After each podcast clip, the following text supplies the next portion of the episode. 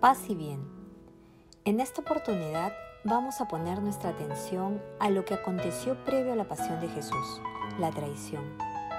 La palabra traición puede evocarnos varios personajes, Judas, Pedro, sus discípulos que también lo abandonaron. Pero en este caso vamos a poner nuestra mirada en Judas Iscariote y cómo llega Judas a la traición. Veamos. Judas fue elegido como uno de los doce discípulos para ser el tesorero, el administrador del dinero de los doce. Jesús le demostró mucha confianza al asignarle dicha función. Me puedo imaginar el honor que deben haber experimentado los doce discípulos al ser elegidos. Eso mismo debió experimentar Judas. Seguro sintió admiración por su maestro, por su gran personalidad, la autoridad con la que predicaba, la delicadeza en su trato y su poder para realizar milagros y prodigios. ¿Qué nos cuenta Juan Evangelista sobre Judas? Seis días antes de la Pascua, Jesús fue a Betania donde estaba Lázaro, al que había resucitado, y le ofrecían un banquete. Marta servía, Lázaro era uno de los comensales.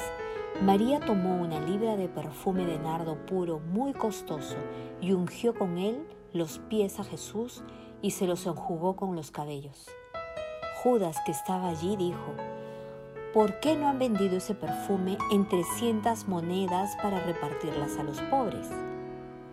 Qué contrastante la espléndida generosidad de María y la actitud rastrera de Judas. Judas lo decía no porque le importaran los pobres, sino porque él era ladrón. Él llevaba la bolsa, robaba de lo que ponían allí, por eso le preocupaba que no ingresara dinero. ¿Qué expectativa tenía Judas de su maestro? Siguiendo su lógica de pensamiento, él esperaba que al seguir a Jesús, que predicaba con autoridad y poder, en algún momento llegaría a ser rey. Por lo tanto, él también gozaría de ese estatus y del dinero que administraría. Pero se empezó a desilusionar cuando vio que el reino de Jesús no contaba con soldados, ni armas, ni riquezas. Jesús se defendía solo con la verdad.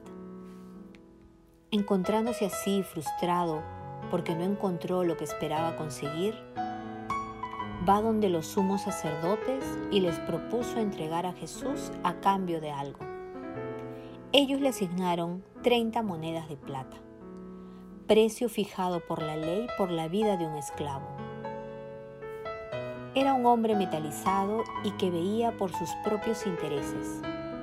Cuando se da cuenta que Jesús no va a poder llegar a ser el rey que le esperaba, ve la forma de cómo irse del grupo de los doce pero no con las manos vacías.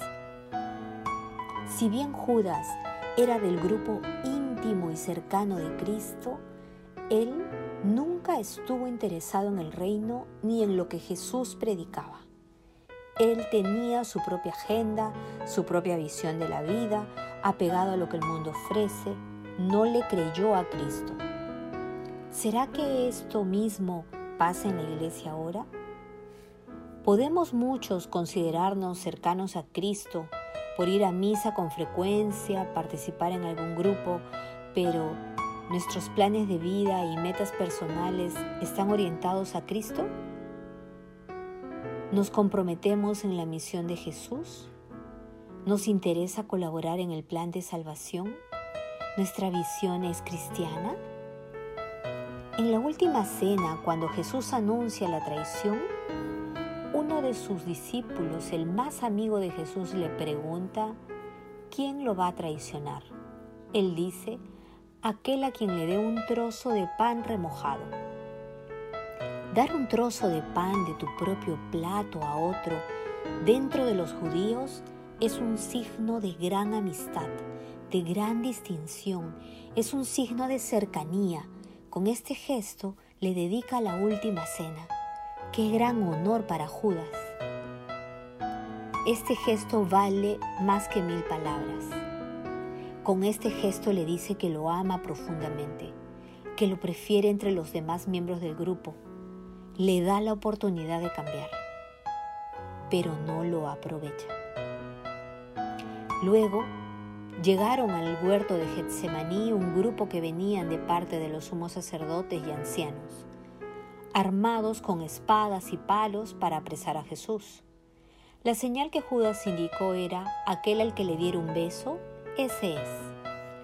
En ese instante Judas se acerca a Jesús y le dice, Salve, rabí, y le da un beso.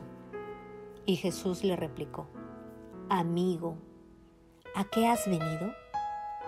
Le llama amigo. Con esta palabra le dice lo mucho que él vale en su corazón misericordioso.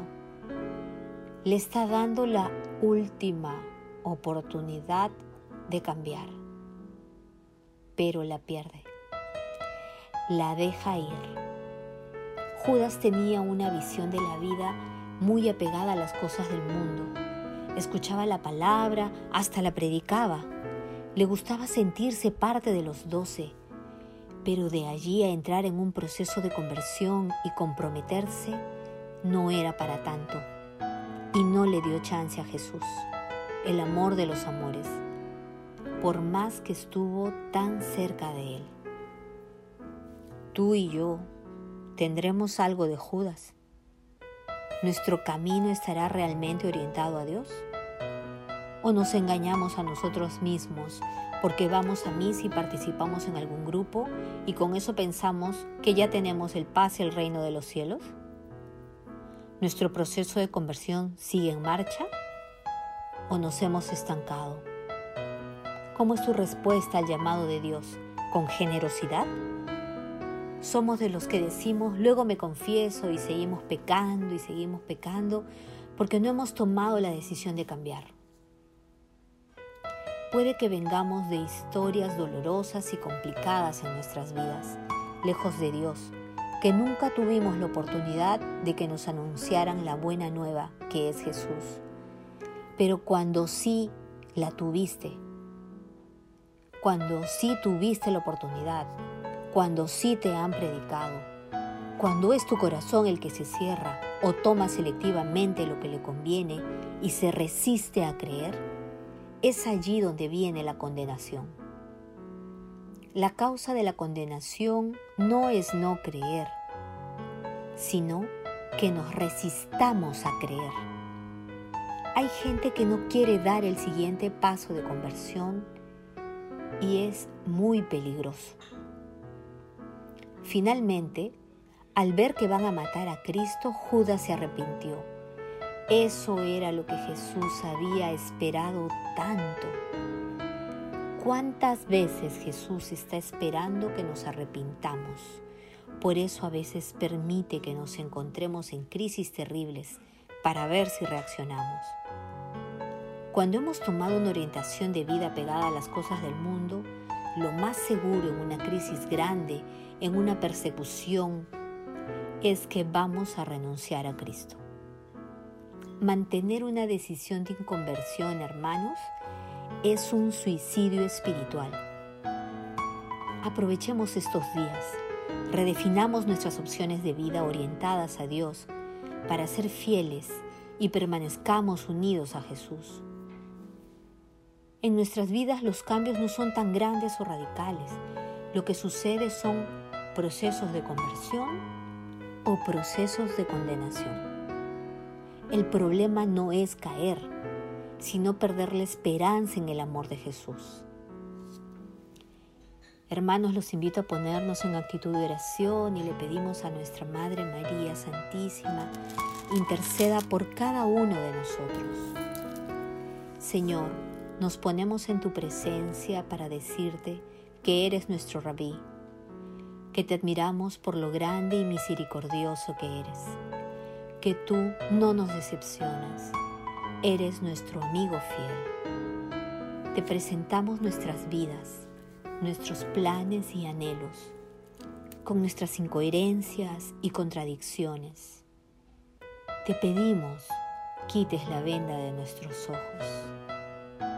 Envíanos tu Santo Espíritu, Señor, para orientar nuestras vidas de acuerdo a la misión que tú tienes para cada uno de nosotros.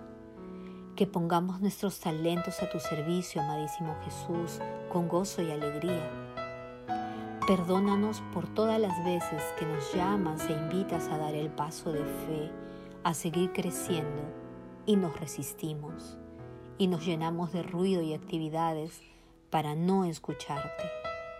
Tenemos miedo, Señor. Infunde en nosotros, tus hijos, tu espíritu de fortaleza para emprender el camino de tu mano, Señor. No nos sueltes. Queremos permanecer en ti y dar los frutos de la conversión a la que hemos sido llamados. Te damos permiso para que nos limpies y te lleves todo lo que no es agradable a ti.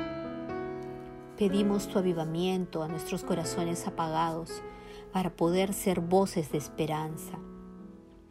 Gracias Señor porque nadie te gana en bondad. Gracias Señor porque tú nos has elegido.